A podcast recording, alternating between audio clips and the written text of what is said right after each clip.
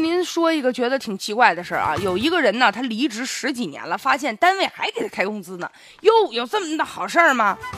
在陕西省的洛南县有个张先生，今年呢三十九岁了。他呢就是二十年前呢就离开他们县这个农业局了，然后人自谋职业啊。前不久啊去单位，突然间才发现呢，哎呦喂，这么多年县农业局一直啊从这个财政部门替他领工资呢。而且你别说，这工资年年还给他涨呢。去年给他涨了两回工资，现在一个月四千多块钱。人家张先生就纳闷了，说如果正常开工资啊，你是不是应该拿我的银行卡给我发工资啊？我二十年了，我一分钱没领着，我请问那钱开到哪儿去了呢？他怀疑自己的工资啊被别人给冒领了。于是呢，记者呢就到这个洛南县的财政局啊去问，结果呢，这个局里的办公室主任不但拒绝采访，还带人推推搡搡，直到把记者啊就给驱赶离开了。这个就在近日啊，因为涉嫌呢违纪违规，现在目前呢县农业局和人社局的五名干部受到了党纪的处理了。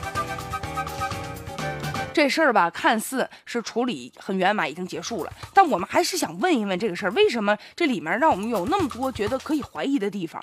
第一个就是这个农业局啊，为什么要这么做？因为不管啊，就是咱们说的这个张先生，他是这个公务员啊，还是事业编制，但最起码每年都要亲自填写个人的这个年度考核表吧。而这个张先生离职都已经快二十年了，自然他肯定也不能写这个年度考核表。那这个局里既然没有这么一个人，那难道单位里面没有人知道吗？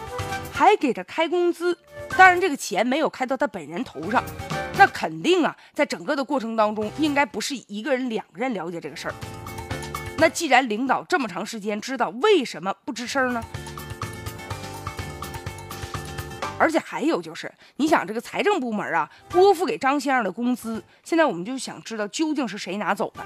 这里面不存在说人张先生冒领，那钱毕竟他得有一个出处吧，所以这个钱现在也应该进一步的来追缴，看看到谁兜了。还有就是要求把这个钱呢，不仅要归还，要追责呀。现在面对记者的询问的时候，这农业局的办公室的主任呢挂断了电话，而且呢，他们局这个局长的电话也不接，短信也不回。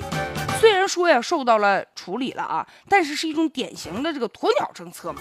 就面对了媒体的采访啊，我就是不解答，我不面对，这也是一种不作为啊，给人感觉是在故意的回避和不认账，所以也招来大家的不满和质疑了。所以这个事儿啊。还有很多值得追问的地方。